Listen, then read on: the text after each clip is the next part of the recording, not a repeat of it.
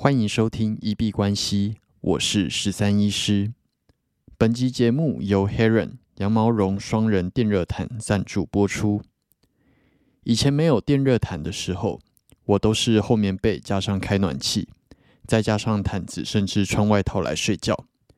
不过这样的状况还是会被冷醒，而且有的时候暖气吹一吹会觉得皮肤太干。但是用了电热毯之后，就再也没有被冷醒过了，甚至连毯子都没有拿出来用。我还蛮懒的，当初我在挑选的时候，需求就是它可以丢洗衣机直接洗，而且定时必须要自由。这款 Heron 羊毛绒双人电热毯可以直接丢洗衣机洗，定时可以一到八个小时自由设定，而且具备了五段的温控。最强的第五段拿来暖被。那睡觉的时候，只要切到一两段，其实就很够了。安全的部分也有过热、安全自动断电保护，并且具有双螺旋发热线设计，可以防水。宠物在床上尿床也不担心发生危险，使用上更安心。在去年被推坑之后，真心觉得这是我在二零二一年最好的投资。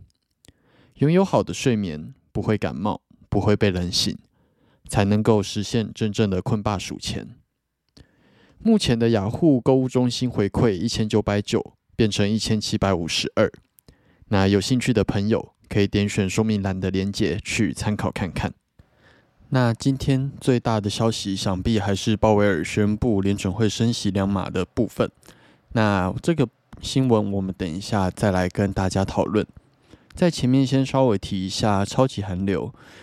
气象局是表示，在这个周末会有蛮强的寒流来到，而且有可能直接下探到七八度左右。那在今天，我也把暖气拿出来做准备，要不然真的太冷了。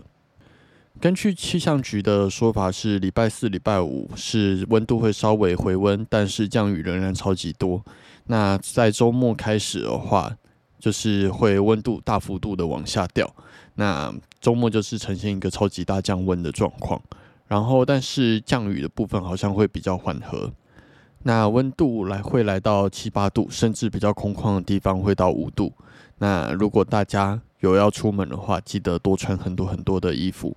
这是今年目前最冷的一个周末吧。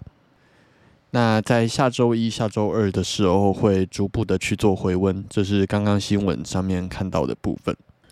那大家再稍微注意一下保暖。这几天发现上传 p o c k e t 它好像都比较会有延误上传的状况。呃，第八十三集我在前一天的大概凌晨四五点的时候上传，但是它在隔天的清晨一两点才正式上传上去，所以就变成说八十三集跟八十四集它几乎是同时才出现在平台上面。这个我其实不太确定是发生什么样子的状况。那如果有知道状况的朋友，都可以在寄 email 跟我告知一下是发生什么事。那每天追日更的朋友，如果最近发现有一些集数没有传上去的话，再进行见谅。好，那事不宜迟，直接来看今天币圈比较重大的消息，当然就是关于升息的新闻，还有鲍威尔在之后的谈话。那在今天凌晨三点，联准会是宣布升息两码，那这点是符合市场预期的。但是在之后的记者会，鲍威尔是宣布了有可能会上修明年的利率。在今天宣布之前，目标利率本来是预计把升息升到三点七五到四 percent 左右，但是宣布目前的目标他们会向上拉到四点二到四点五。这个数字其实还蛮可怕的，它是自二零零七年以来最高的一个数字。甚至在联准会，因为他们升息的部分是用投票的，里面有非常大比例的人认为明年会升超过五 percent，有可能会落在五到五点五 percent 之间。也就是说，在他们看到确切的通膨的状况降下来之前，他们完全不会去放慢这样子升息的幅度。那这一点确实是让蛮多人都超乎预期的，所以假如说你有在借贷，无论是房贷、信贷或者是企业贷款，真的要特别注意一下这一波升息会不会对于你的现金流造成太大的负担。那基本上升息两码这件事情，所有人都已经知道，所以在前一天的 CPI 开出来的时候，已经事先上涨了一波。但是今天这样子的宣布升息，有可能区间会再拉高的新闻，让市场确实有被吓到。在前一天的上涨之后，今天基本上都已经把这一波给全部吐回来了，可以感受到市场的悲观情绪。那我们接着来看一看市场是怎么反应的。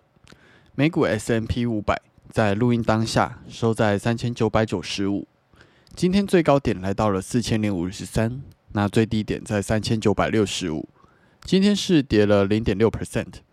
那其实跌幅并没有到非常夸张，以日 K 来说，今天就是收了一个小黑 K，那上下的上影线都还蛮长的。那今天在消息公布之前，延续了昨天的上涨。大约在涨了零点五到零点六 percent 到四千零五十的位置，但是在消息公布的那一瞬间，直接吃了两根超级大的黑 K 棒，直接跌了一点二 percent，那一度跌到了三千九百六十五的位置，但是在三千九百九这个位置之后又直接被拉回来了。所以虽然消息公布的让大家有出现一些悲观的情绪，但是还是有持续的买盘在出现。并没有跌掉前天的幅度，这算是还不错的状况。但是以这两天的 K 棒来说的话，并没有办法预知接下来的情绪到底会怎么走，所以还是会建议再多观察几天的 K 棒。那比特币的部分，在录音当下收在一万七千八百零三，最高点来到了一万八千四，那最低点在一万七千六百五。今天其实是非常强势上涨的。但是推到最高点之后，被消息面直接整个压回来，留下了一个非常长的上影线，所以今天最终只涨了零点一五 percent。比特币在十二月十三号出现了蛮强劲的大红 K，往上跳了蛮大的区间，来到了一万七千七。那在十四号，今天呃仍然是持续的往上去做发展，一度攻到了一万八千四的位置。但是在三点的时候，直接吃到了一根非常大的黑 K 棒，因为消息面的影响，把今天上涨的幅度基本上三分之二都给吃掉了。那今天的这根黑 K 棒吃了二点三四 percent，一共下跌了四百二十五。不过状况还算不错的是，并没有把今天的涨幅给全部吃掉，还是有一个支撑的力量在。明天预计还是会有一些情绪上的回调。应该不会这么快消化光，但是只要呃前天的那一根大红 K 日 K 的部分没有被吃掉的话，也就是没有跌回一万七千二，我觉得都还呈现一个多头发展的趋势。那以太币跌的幅度就比比特币在更大，今天在录音当下的时候收在一千三百零七，最高点来到了一千三百五十四，那最低点在一千三。今天是跌掉了十三点，呃，跌了一点零一 percent。那相较于比特币留下了蛮长的上影线之后，还呈现一个小红 K 的状况。今天以太币收完之后，是直接呈现了一个小幅的黑 K。那以跌幅来说，比比特币在更明显。那以小时 K 来看，在今天的三点之前是呈现一个回调的趋势，但是在三点之后也呈现了非常漂亮的多头走势。但是这样子的多头走势其实没有办法挑战前高成功，感觉最近的力道比较疲乏一点点。那在清晨两点的时候就出现了蛮长的上下波动，直接上下差了大概五十点，然后接下来连续下跌了大约两 percent 左右。那目前的小时 K 是只吃掉了前面上涨幅度的大约三分之二。如果以十二月十三号啊七八点的那一根。红 K 棒来判断的话，但是依照量能来看，目前的空头情绪还没有消化完，预计明天有机会把这根红 K 棒给全部跌破。那以以太币来说，我的防守点可能会设置在前一个平台的低位，大约一千两百三的位置。如果这边没有被跌破的话，我认为多头的趋势还是蛮不错的。那我自己的操作通常会根据消息面去做一些上下的挂单。挂一些巴拉单来做接盘的动作。但是我一直以为是礼拜四跟礼拜五的那个晚上才会发布消息，所以这一次的联准会公布就直接错过了。不过没有关系，机会还很多。之后如果要进场的话，目前还是会比较以做多为主，但是会等几根 K 棒来到我比较锁定的风暴比区间，再来考虑做进场。最后我们进入 Q&A 的部分。